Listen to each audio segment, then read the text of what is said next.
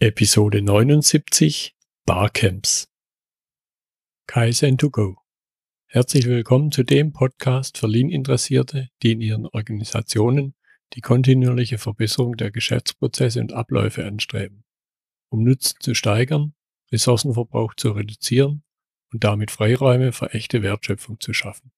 Für mehr Erfolg durch Kunden- und Mitarbeiterzufriedenheit, höhere Produktivität durch mehr Effektivität und Effizienz an den Maschinen, im Außendienst, in den Büros bis zur Chefetage. Heute habe ich Jan Theofel bei mir aus Berlin im Gespräch.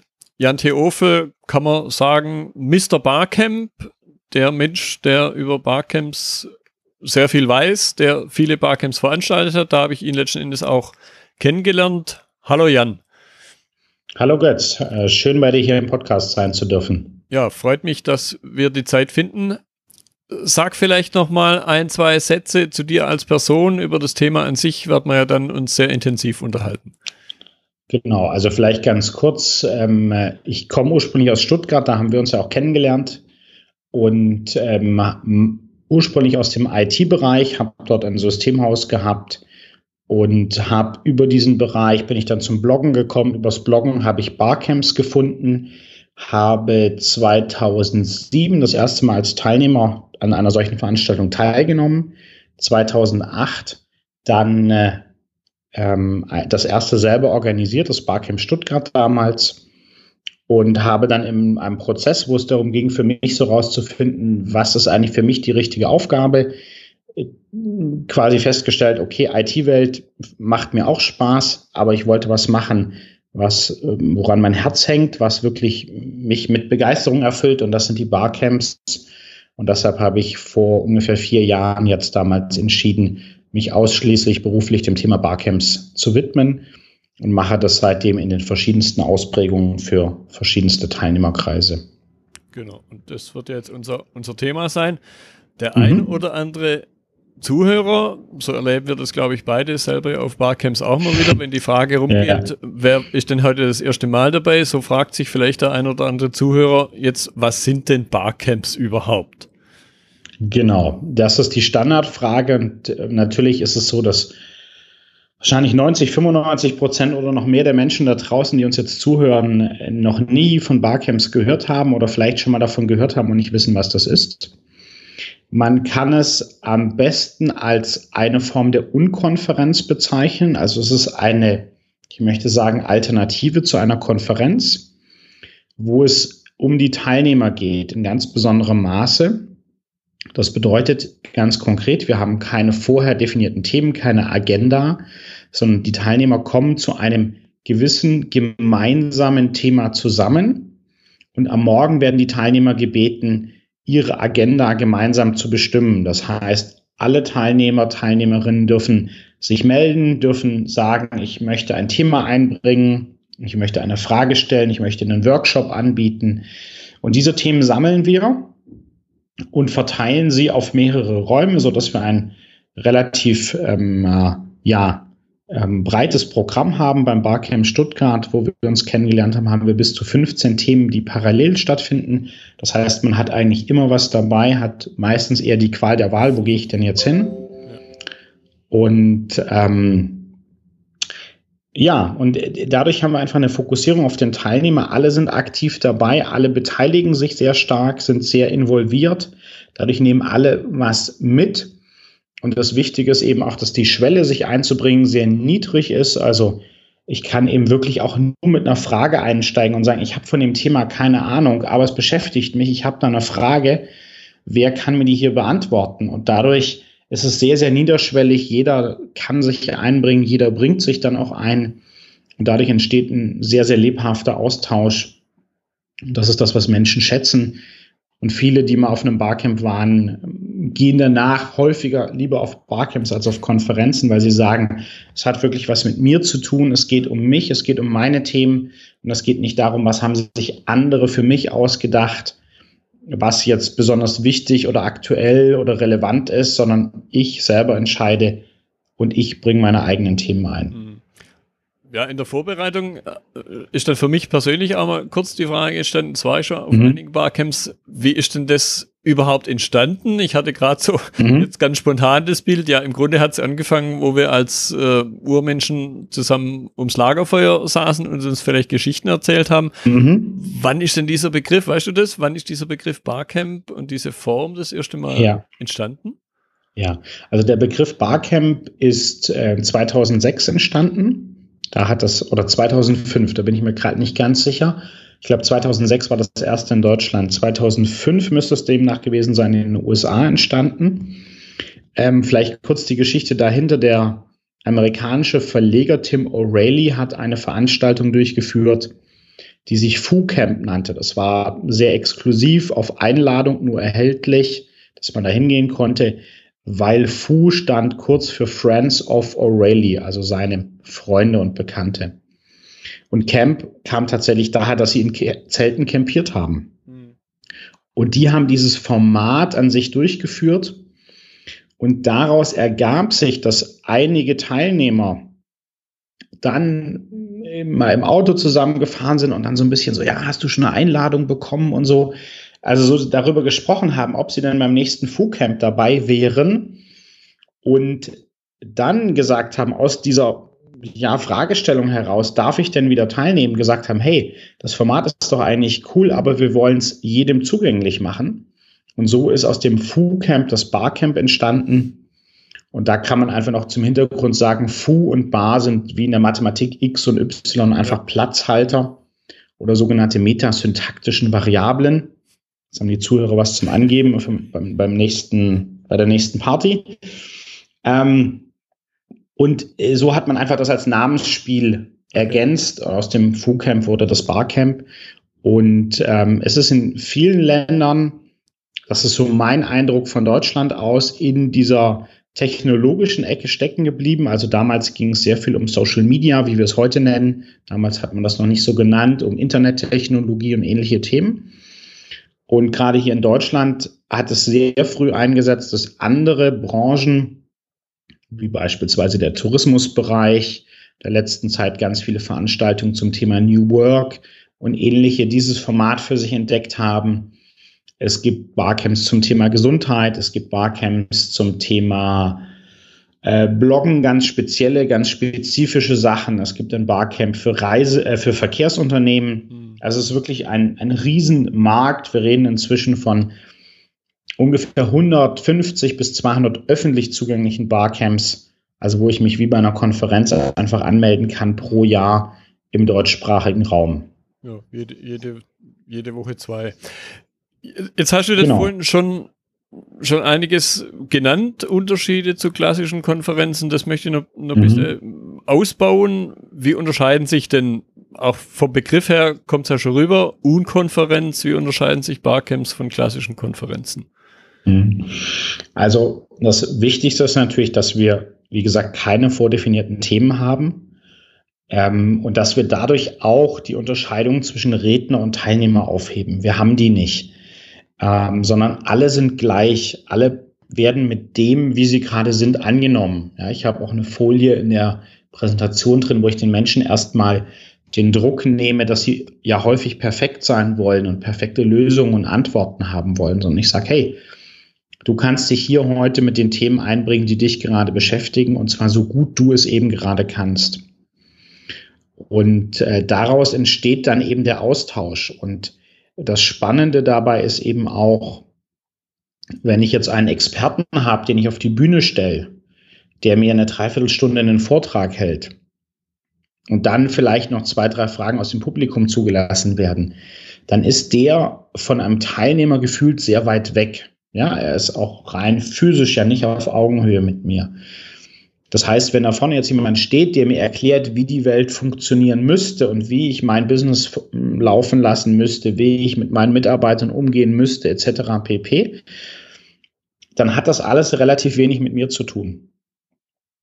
Wenn uns aber sagen wir mal, wir uns beide in einer Session gegenüber sitzen und du mir erklärst, wie du mit gewissen Themen umgehst, wie du sie löst, wie du in deinem Business agierst, dann habe ich viel mehr den ein und dann kommen, kommen Ergänzungen von anderen Leuten, die auch alle auf Augenhöhe sind, die alle gleichberechtigt sind.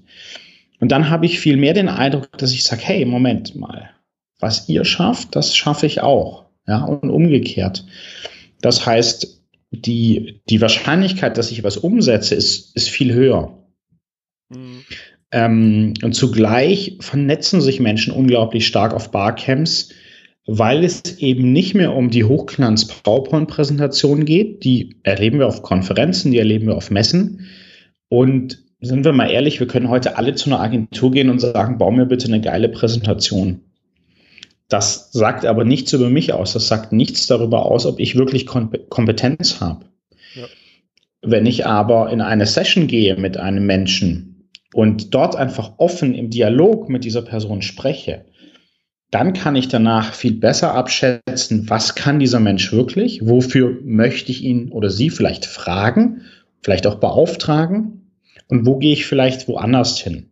Mhm. Ähm, ich kann auch viel besser beurteilen, ticken wir gleich? Also haben wir ein gleiches Wertesystem, haben wir gleiche Vorstellungen von Business, ja? Ähm, und ich vertraue den Menschen auf eine andere Art. Wir haben eine sehr offene Atmosphäre auf Barcamps. Wir haben auch wie so einen geschützten Raum. Und ich erinnere mich zum Beispiel an eine Session von einem Unternehmer hier bei einem ähm, Barcamp von einem Business-Netzwerk in Berlin. Der hat eine Session gemacht über Prokrastinieren, also über dieses, ich mhm. schieb Dinge unnötig lange auf, nenne ich es jetzt mal. Ne? Und er hat eben vorgestellt oder hat einfach gesagt, das ist ein Thema, was er hat und er hat vorgestellt, wie geht er damit um, dass das eben keine negativen Auswirkungen auf sein Business hat. Alleine nur dadurch, dass er das Thema angeboten hat, habe ich zu dem Mann ein viel höheres Vertrauensverhältnis plötzlich. Weil ich weiß, wenn bei ihm im Business was nicht rund läuft, wenn irgendwas nicht okay ist, dann schaut der nicht weg sondern dann stellt er sich diesem Problem und versucht Lösungen zu finden. Und auf diesem Weg ähm, entsteht plötzlich auch Vertrauen zwischen den Teilnehmern. Das heißt, es entstehen wirklich Beziehungen, die auch belastbar sind. Und das ist alles, was wir in einem, in einem klassischen Setting nicht haben. Und ähm, das ganz Entscheidende ist eben auch, wie gesagt, nochmal, dass die Teilnehmer ihre Themen selber einbringen und das ist wirklich, es ist manchmal so eine Diskussion. Ich mache jetzt gerade mal ein Beispiel vom Agenturcamp. Da gab es sehr ähm, Meta-Diskussionen, sage ich mal. Was sind faire Preise für Agenturen? Wie kommunizieren wir mit Kunden? Also sehr weit gefasste Themen als Session, wie wir so ein Thema nennen. Und es gab aber auch jemand, der hat ganz konkret gesagt, ähm, ich habe Angst, dass meine Mitarbeiter in meiner Agentur zu alt werden für das Business, was wir betreiben. Mhm. Und ich wüsste gerne, wie seht ihr das? Und ich hätte gerne euer Feedback dazu. Also er hat ein ganz, ganz konkretes Anliegen aus seinem Geschäft, was er dort mit den Teilnehmern hat lösen können. Und dadurch finde ich mich halt mit meinen Themen, mit meinen Bedürfnissen, mit meinen Herausforderungen, die ich gerade habe, immer in dem Themenrahmen wieder. Und dadurch kann ich wirklich einfach viel, viel mehr für mich persönlich mitnehmen. Ja, ja. Und ich würde sagen, spontan geht mir auch so dieser Begriff klassische Konferenz, so one too many, also einer der Redner zu vielen. Ja. Hier beim Barcamp ist im Grunde jeder zu jedem. Genau. Es gibt genau. ja noch ein paar weitere Regeln. Vielleicht macht es Sinn, wenn du mal so die, die Basisregeln für Barcamps aufstehst, aufstellst, mhm. nennst, um eben diesen Punkt Augenhöhe ja, schon ein bisschen mit einem leichten Zwang. Ich glaube, es wird klar in dem Augenblick, wo du die Regel nennst, wie dieser leichte Zwang zur Augenhöhe entsteht. Ja, ja. Ähm, ja ich habe gerade gestockt, weil mir kam gerade ein Gedanke, er ist schon wieder weg. Gucken wir mal, wann er wieder kommt. Ähm, also eine Sache bei fast allen Barcamps äh, nutzt man ein respektvolles Du für die Teilnehmer ja. in der Kommunikation. Sowohl im Vorfeld als auch vor Ort das schafft schon mal gleich so eine, so eine Nähe. Wir haben eine Vorstellungsrunde oder manchmal auch zwei, drei verschiedene Formen von Vorstellungsrunden, die auch alle auf dieses, äh, wir sind alle gleich einzahlen. wo es zum Beispiel so ist, dass sich alle Teilnehmer morgens in einer Vorstellungsrunde mit drei Stichworten kurz vorstellen. Und dann gibt es viele Regeln, die ich erkläre. Das ist jetzt gar nicht so Barcamp-spezifisch, ähm, dass ich bitte darauf achten soll, was ist für mich gerade richtig. Ähm, das heißt zum Beispiel, wenn ich in einer Session drin sitze, dass ich mich traue, Dinge zu fragen. Ja, ähm, dass ich äh, mich traue, aus einem Thema, was gerade mir nichts bringt, weil ich weder was lerne noch was beitragen kann, dass ich aufstehe und woanders hingehe. Und dass das eben nicht heißt, du machst jetzt was falsch, sondern dass es einfach heißt, für mich passt das jetzt gerade nicht, warum auch immer. Ähm, dass ich, ähm, dass ich sozusagen, wenn ich auch einen Vortrag mache, ja, da habe ich so ein Bild von so einem Vortrag, wo alle Leute eingeschlafen sind und ich sage, hey, genau das wollen wir nicht wenn du ein Thema vorstellst, auch das kannst du gerne machen, dann achte darauf, dass du alle Menschen zu Wort kommen lässt, dass du sie was sagen lässt. Und ähm, schlussendlich ist es meiner Meinung nach so, dass das Wichtigste an der Stelle ist, dass wir das gar nicht so sehr kommunizieren. Also es gibt, glaube keine Stelle in meinem Intro, wo ich sage, wir sind alle gleich oder so, sondern äh, dass es viel entscheidender ist, dass wir das vorleben, dass wir das machen. Also, dass ich als, als Moderator, das ist nun die Rolle, die ich ja meistens habe, genau dieses Gefühl vermittel. Ja, also ich versuche eben dafür auch physisch meistens nicht auf der Bühne zu stehen, sondern ich bin dann auf derselben physischen Höhe. Ähm, ich lasse selber Rückfragen zu. Ich versuche selber nicht perfekt zu sein. Ne? Also ich habe in einem Foliensatz habe ich einen Fehler im Zeitplan drin und dann nehme ich während der Präsentation und ich habe den einmal gefunden und habe dann spontan halt meinen Stift genommen. Das kann man ja heute mit zum, zum äh, Tablet machen und habe mit dem Stift in die Präsentation reingeschrieben, die, die fehlende Uhrzeit. Ähm, und dann habe ich gemerkt, das ist eigentlich gut, wenn ich das genauso lasse, weil ich damit dieses, hey, ich muss nicht perfekt sein, vorlebe. Ja, ich habe vor den 200 Leuten, die es vielleicht sind, eine nicht perfekte Präsentation, da ist ein Fehler drin. Aber dadurch entspannen die sich. Dadurch sagen sie, hey, auch ich muss jetzt nicht perfekt sein. Mhm. Und äh, du hast vielleicht noch ganz kurz, du hast vorhin was gesagt äh, mit dem Lagerfeuer und das möchte ich auch noch ganz kurz äh, nochmal drauf eingehen. Ähm, ich glaube auch, dass das, was wir tun beim Barcamp, eine Rückbesinnung darauf ist, wie wir eigentlich mal miteinander kommuniziert haben. Also wenn wir uns Kinder und Jugendliche anschauen, für die ist das ganz selbstverständlich. Mhm. Wenn die eine Frage haben, das kennen wir als Erwachsene, die kommen immer zu uns gerannt und fragen uns, bis sie eine Antwort kriegen. Ja? Als Erwachsene haben wir irgendwann gelernt, dass wer fragt, vielleicht dumm ist oder nicht weiß und man darf keine Schwäche zeigen und Unwissenheit nicht zeigen. Und dann trainieren wir uns das ab, Fragen zu stellen. Ja. Oder wenn ein Kind ganz begeistert von Dinosauriern ist, hat das erste Mal ein Buch über Dinosaurier in die Hand bekommen, dann rennt es zu all seinen Freunden und erzählt ihnen ganz begeistert, wie toll Dinosaurier sind. Aber wann sind wir als Unternehmer zum Beispiel das letzte Mal zu jemandem hingerannt und haben gesagt, hey, guck mal, das ist diese neue total geniale App, die musst du unbedingt installieren. Mhm. Und genau das machen wir plötzlich wieder. Und das heißt, die, die Aufgabe ähm, ist an dem Tag eigentlich all diese, diese Regeln, wo wir uns gesagt haben, so können wir nicht miteinander reden, so dürfen wir nicht und ich darf nicht und man müsste doch und man sollte aber all diese all diese Regeln sozusagen aus dem Raum rauszunehmen und den Platz dafür zu machen, wie wir eigentlich normal miteinander reden würden, wenn man es uns durch all die Erziehung und Schule und all diese Sachen nicht abgewöhnt hätte. Ja. Jetzt hattest du vorhin schon ein paar typische Barcamp-Themen, jetzt nicht so sehr mhm. Session-Themen, sondern grundsätzliche Barcamp-Themen mhm. genannt.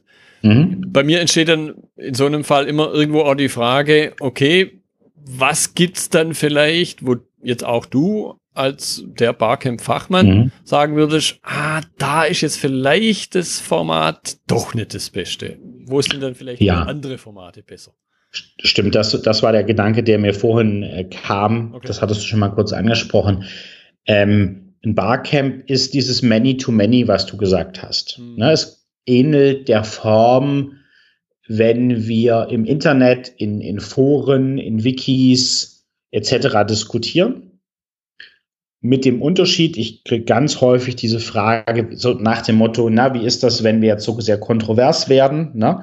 Also das, was man in Foren und im, im, in Facebook oder so als diese Trolle kennt, die dann die ganze Diskussion kaputt machen, das passiert im realen Leben nicht, wenn sich Menschen wirklich gegenüber sitzen, sondern die wollen dann sehr konstruktiv und positiv Lösungen gemeinsam kreieren. Ähm, und daraus ergibt sich auch, wofür es sich nicht eignet, weil immer dann, wenn ich eine Botschaft senden möchte, also wenn ich ein Unternehmen bin, was den Mitarbeitern neue Produkte vorstellen möchte, wenn ich ein Unternehmen bin, was den Partnern neue Produkte vorstellen möchte oder ähnliches, dann brauche ich natürlich den Broadcast, dann brauche ich das One-to-Many, das Senden der Informationen. Ja? Ähm, und dann ist es manchmal spannend zu gucken, oder wenn ich, das zählt auch in diesem Bereich, wenn ich klare Ziele habe. Also wenn ich sage, so eine Anfrage hatte ich mal, das war ein Kunde, der wollte zehn neue Kundengruppen für sein Business identifizieren. Ja, und die dann mit dem Vertrieb beackern. Da habe ich gesagt, ja, aber dann geht's was, was, was ihr da oben als Geschäftsführung wollt.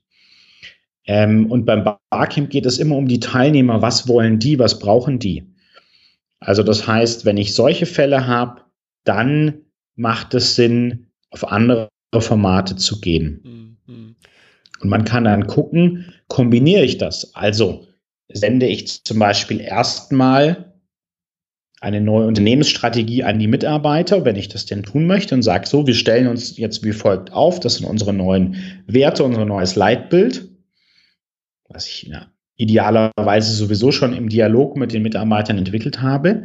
Aber sowas ist etwas, was ich erstmal senden könnte und dann die Frage stelle, nachdem ich gesendet habe, in einem Barcamp wiederum, okay, was heißt das jetzt für euch? Wie möchtet ihr damit umgehen? Ja, ähm, weil es dann wieder darum geht, wie adaptieren Mitarbeiter diese, ähm, das, was so eben gesendet wurde, für ihren Alltag, für ihre Aufgabe im Unternehmen. Mhm. Ja? Mhm. Mhm. Jetzt hast du es vorhin angedeutet, wo du gesagt hast, wie viele Barcamps man im Jahr in Deutschland mhm. besuchen kann. Mhm. Gibt es denn noch, also das reden wir über offene Veranstaltungen, das heißt, ich gehe hin, ich zahle eventuell natürlich einen Teilnehmerbeitrag, der mhm. mal Barcamp Stuttgart oder ich war jetzt letztes Wochenende in, in Karlsruhe, da mhm. war es völlig umsonst, Barcamp Stuttgart, ich glaube 10 Euro am mhm. Tag. Durchaus mhm. kann das auch mal ein niedriger dreistelliger Bereich pro Tag sein. Mhm. Was gibt es denn noch für andere Einsatzbereiche für Barcamps, die dann jetzt mhm. der klassischen offenen Veranstaltung ähneln. Ja, also so wie du schon sagst, es gibt die offenen Veranstaltungen zu ganz vielen verschiedenen Themenbereichen. Ähm, es gibt dann eben die Möglichkeit, klassische Veranstaltungsformate, die es draußen gibt, um ein Barcamp-Anteil zu bereichern. Das heißt zum Beispiel, Beispiel, was ich äh, die letzten zwei Jahre durchgeführt habe, ähm, war die, eine Preisverleihung vom Land der Ideen. Da gab es erst den klassischen Teil, also wirklich die Preisverleihung. Ähm, was heißt das für die Teilnehmer? Wie, wie kommuniziert man das? Wie nutzt man das für sich? Und am Nachmittag, also nach einem halben Tag sozusagen klassischem Programm, haben wir gemeinsam ein Barcamp gemacht, damit die Teilnehmer in den Austausch miteinander treten und auch sich selber nochmal vernetzen, selber Ideen weiterspinnen, gemeinsam an Projekten neue Sachen entdecken können und sich gegenseitig unterstützen. Mhm. Ähm, sowas wird häufig auch im Bereich von Verbänden gemacht, die ganz klassische Tagungen haben, wo typischerweise die Teilnehmer immer mehr solche interaktiven Elemente einfordern, weil sie merken, dass es ihnen was bringt und weil es, glaube ich, auch so eine Art ja, Generationenthema ist. Also, dass wir über die Online-Kommunikation und über die gesellschaftliche Entwicklung, also auch wenn wir diesen ganzen Bereich New Work anschauen, da geht es ja auch immer mehr hin, wir übernehmen als Mitarbeiter selbst Verantwortung. So ist es bei den Veranstaltungen. Wir übernehmen mehr Verantwortung für die, für die Themen, ja, bei meinem Barcamp, dass die Teilnehmer eben aus solchen Gründen mehr Interaktion einfordern und man dann eben im Rahmen zum Beispiel einer Jahrestagung ein Teil oder vielleicht perspektivisch auch eine komplette Tagung als Barcamp durchführt. Mhm. Ähm, und dann gibt es eben den Punkt, äh, der mir momentan besonders viel Freude macht, ähm, dass man sowas mit Mitarbeitern in Unternehmen macht. Manchmal mit der kompletten Belegschaft, manchmal mit Teilen, manchmal mit Partnern ähm, oder auch über Kooperationsverbände hinweg. Ähm, weil man dort feststellt, dass zum Beispiel Wissens- und Erfahrungsaustausch in Unternehmen ähm, ein großes Thema ist. Und ich hatte gerade das Thema New Work angesprochen ähm, wo man einfach sagen kann, Barcamp ist methodisch dem, dem New Work zuzurechnen. Das ist ganz vieles von dem, was wir in den Bereich der neuen Arbeitswelt, Arbeiten 4.0, wie immer man das nennen möchte, ähm, einfordern, was wir dort wünschen, das steckt in dem Barcamp implementiert schon drin. Ein Beispiel ist, dass sich ganz viele Unternehmen, man könnte fast sagen, alle Unternehmen, die sich irgendwie mit so einem Thema beschäftigen, das Thema Wertschätzung ganz ähm, stark ausprägen wollen und leben wollen. Und dann stellt sich häufig die Frage, wie kann ich denn ein Event machen, wo Wertschätzung vorgelebt wird? Und ein Barcamp kann man jetzt von der Methode her einfach sagen, ist Wertschätzung am Teilnehmer, weil Sie sind alle gleich, sie können sich alle mit ihren Themen einbringen, sie werden gehört, ihre Themen und Anliegen werden berücksichtigt und werden gemeinsam diskutiert. Das heißt, hier habe ich etwas, was von Haus aus schon ein wertschätzendes Format ist, ja, was Eigenverantwortung lebt und so weiter. Ähm, und deshalb wird es in Unternehmen ganz häufig auch eingesetzt, wenn es eben um solche Veränderungsprozesse hin zu New Work zu neuen Arbeitsmethoden, äh, wenn es darum geht. Mhm. Jetzt hat ja jeder so seine Vorstellung, vielleicht auch, wie sieht die Vorbereitung, mein, meine große Überschrift sind ja Prozesse, mhm. Geschäftsprozesse, also es mhm. gibt irgendwo einen Prozess, wie bereite ich eine klassische Konferenz vor, mhm. wie unterscheidet sich der Prozess, du jetzt als Insider, wie unterscheidet sich der Prozess bei einem Barcamp? Das sind ja die Dinge, die die mhm. Teilnehmer selber so gar nicht sehen. Mhm. Mhm. Also ähm, wir haben ja erstmal scheinbar, das ist ein ganz wichtiger Punkt an der Stelle, scheinbar keinen Einfluss auf die Inhalte, die die Teilnehmer besprechen werden. Ja, wir geben einen groben Rahmen vor und sagen, wir wollen über Thema X unterhalten. Und innerhalb Thema X und auch häufig darüber hinaus kommen dann die Themenvorschläge, die Inhalte komplett von den Teilnehmern. Und ähm, jetzt könnte man eben diesem Trugschluss aufsetzen, dass wir als Veranstalter, als Moderatoren keinen Einfluss auf die Qualität der Themen haben. Und genau hier, sage ich, ist es eben in der Vorbereitung ganz besonders wichtig, dass wir einen Rahmen schaffen, in dem sich die Teilnehmer wohlfühlen. Fängt ganz banal an mit, mit einem guten Essen. Ja, also das ist einfach, wenn wir gut essen, dann fühlen wir uns wohl. Ähm, es geht darum, Umgebungen zu schaffen, in denen die Teilnehmer sich üblicherweise nicht aufhalten. Also, dass wir vom ganzen Setting her schon zeigen, es ist heute was anders. Dass die besonders kreativ sind, besonders einladend sind, besonders gastfreundlich sind und damit einfach eine, eine positive Grundhaltung der Teilnehmer fördern.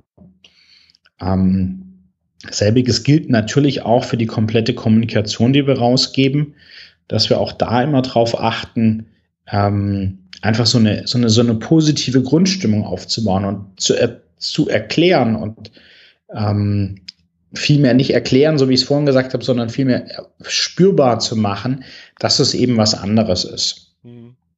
Dass die Teilnehmer sich vor allen Dingen, das ist ein ganz wichtiger Punkt, vorbereiten können. Ja, wir haben Barcamp erfahrene Teilnehmer, die stehen an dem Morgen auf und sagen dann vor Ort ganz spontan, okay, heute mache ich es zu dem Thema. Aber natürlich gibt es Menschen, die das nicht gewohnt sind und die sagen, ich, ich will mir vielleicht mal ein paar Gedanken vorher machen. Ich will mir vielleicht eine kleine Präsentation bauen oder so, ähm, dass ich ihnen dafür die Chance gebe. Ähm, und ähm, dann ist natürlich in der Vorbereitung immer ein Thema, womit wir durchaus konfrontiert sind, ähm, gerade bei öffentlichen Barcamps, die Fragestellung, ähm, Ja, über was für Themen wird denn gesprochen? Ja. Ähm, weil es für viele Menschen ungewohnt ist. Sie gehen wohin und es gibt das Hauptthema, aber es gibt keine Details. Und dann muss man ein bisschen gucken, wie geht man damit um. Ich habe manchmal, das hängt ein bisschen vom Barcamp ab, manchmal sammeln wir vorher online schon Themenvorschläge, wo wir dann ganz klar machen, das sind nur Vorschläge, ne? das ist wie beim Fußball, was zählt es auf dem Platz und nicht irgendwie das Training. Ähm, äh, wir haben manchmal eigene, eine eigene Liste über, von Themen, die wir uns vorstellen könnten, die besprochen werden. Oder wenn es eben eine Wiederholung ist, wenn es zum wiederholten Mal stattfindet, dass wir sagen, guck mal, das sind zum Beispiel Themen, die wir bei den letzten Veranstaltungen mit dabei hatten. Ähm, und dann damit so ein bisschen diese Scheu nehmen von den Teilnehmern. Ja, ja. okay.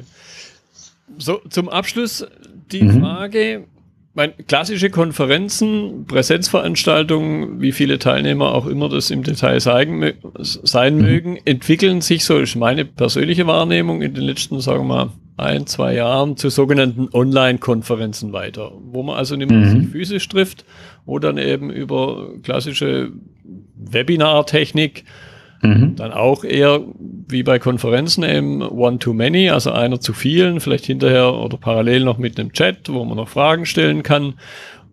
Hast du das Gefühl, dass sich in irgendeiner Form auch Barcamps weiterentwickeln, vielleicht in so einer Richtung oder ganz anders?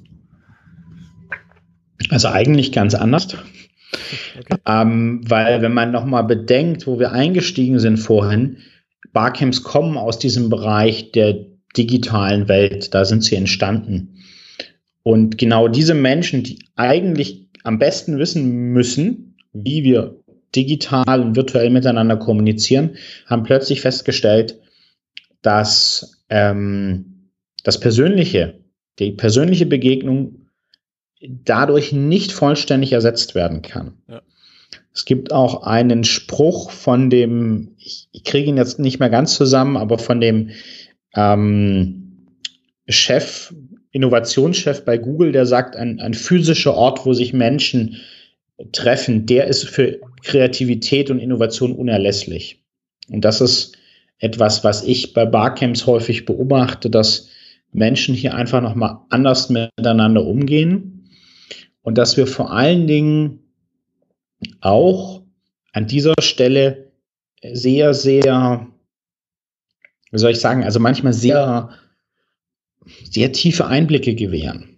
Ja, also ich denke da an Uwe Haug, der beim Barcamp Stuttgart Sessions über seine Depression und seinen Selbstmordversuch gemacht hat. Mhm. Also wirklich darüber berichtet hat. Das ist extrem intim und persönlich. Ähm, oder Unternehmen, die einen sehr, sehr ähm, offenen Einblick in ihre Geschäftsprozesse geben. Ja, eine Teilnehmerin äh, beim Live Work Camp hat zum Beispiel mal gesagt, ich mm, starte gerade ein neues Businessmodell und das sieht wie folgt aus. Und dann hat sie das einmal dargelegt, hat es mit den Teilnehmern einmal auseinandergebaut und wieder zusammengesetzt. Ähm, also wo wirklich ähm, oder ganz häufig hatte ich neulich erst ähm, jetzt am Wochenende habe ich in der Session drin gesessen habe gesagt, also ne, ich darf euch das jetzt eigentlich nicht sagen, aber. Und dann habe ich eben über was gesprochen, worüber ich eigentlich nicht sprechen dürfte. Und diese Vertraulichkeit von einem, von einem physischen Ort, wo ich den Menschen in die Augen schauen kann, ähm, der ist unglaublich wertvoll. Und dann äh, kommen wir uns A näher und B können durch diese Kreativität gegenseitig neue Dinge entstehen.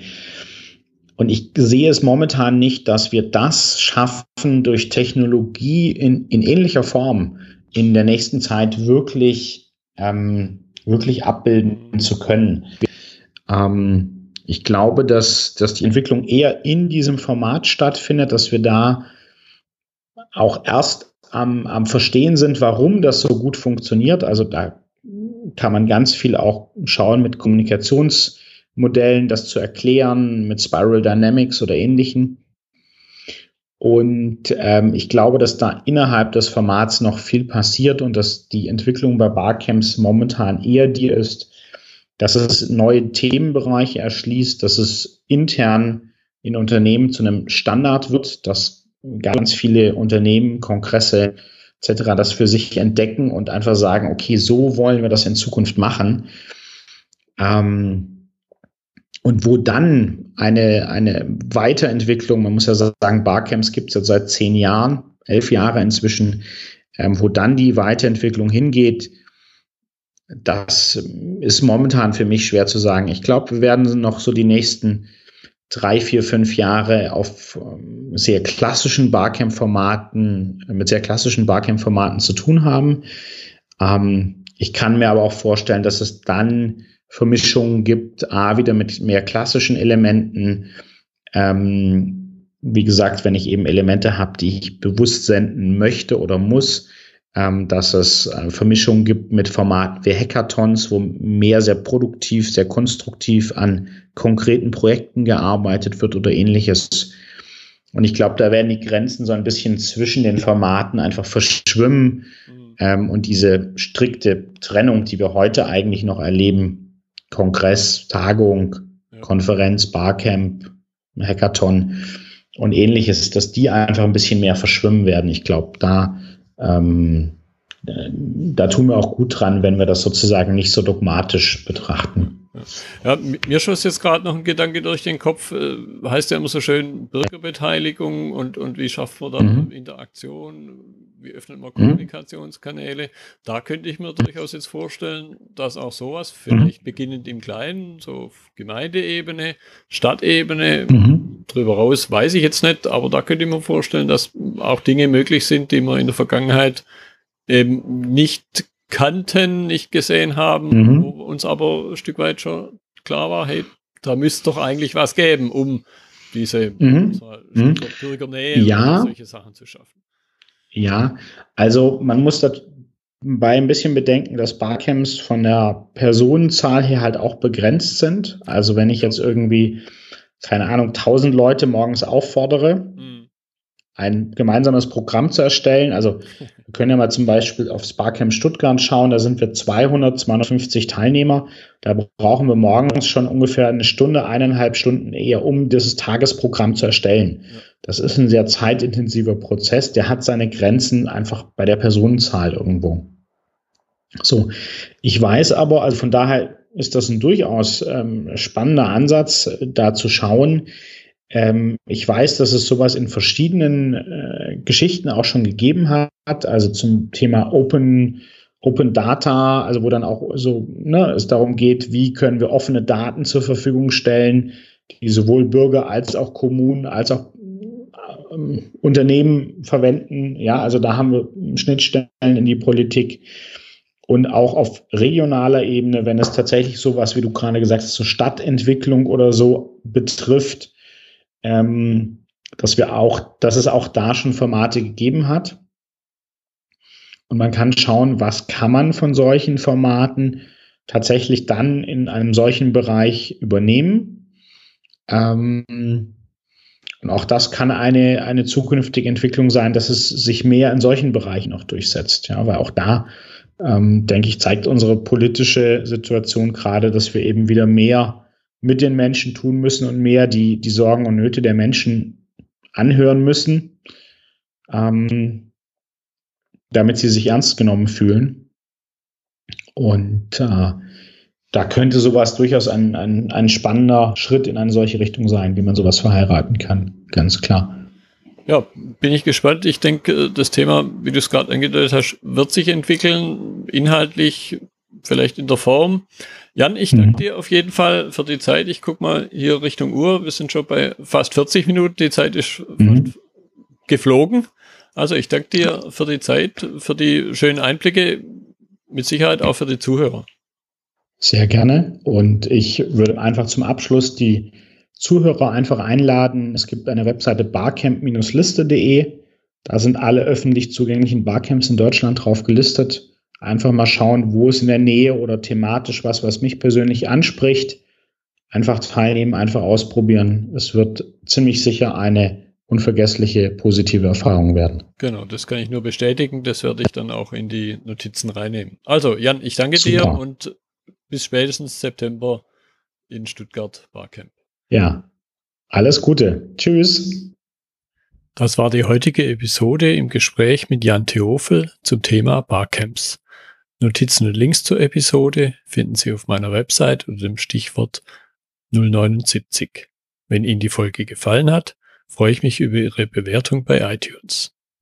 Ich bin Götz Müller und das war Kaizen2Go. Vielen Dank fürs Zuhören und Ihr Interesse. Ich wünsche Ihnen eine gute Zeit bis zur nächsten Episode. Und denken Sie immer daran, bei allem, was Sie tun oder lassen. Das Leben ist viel zu kurz, um es mit Verschwendung zu verbringen.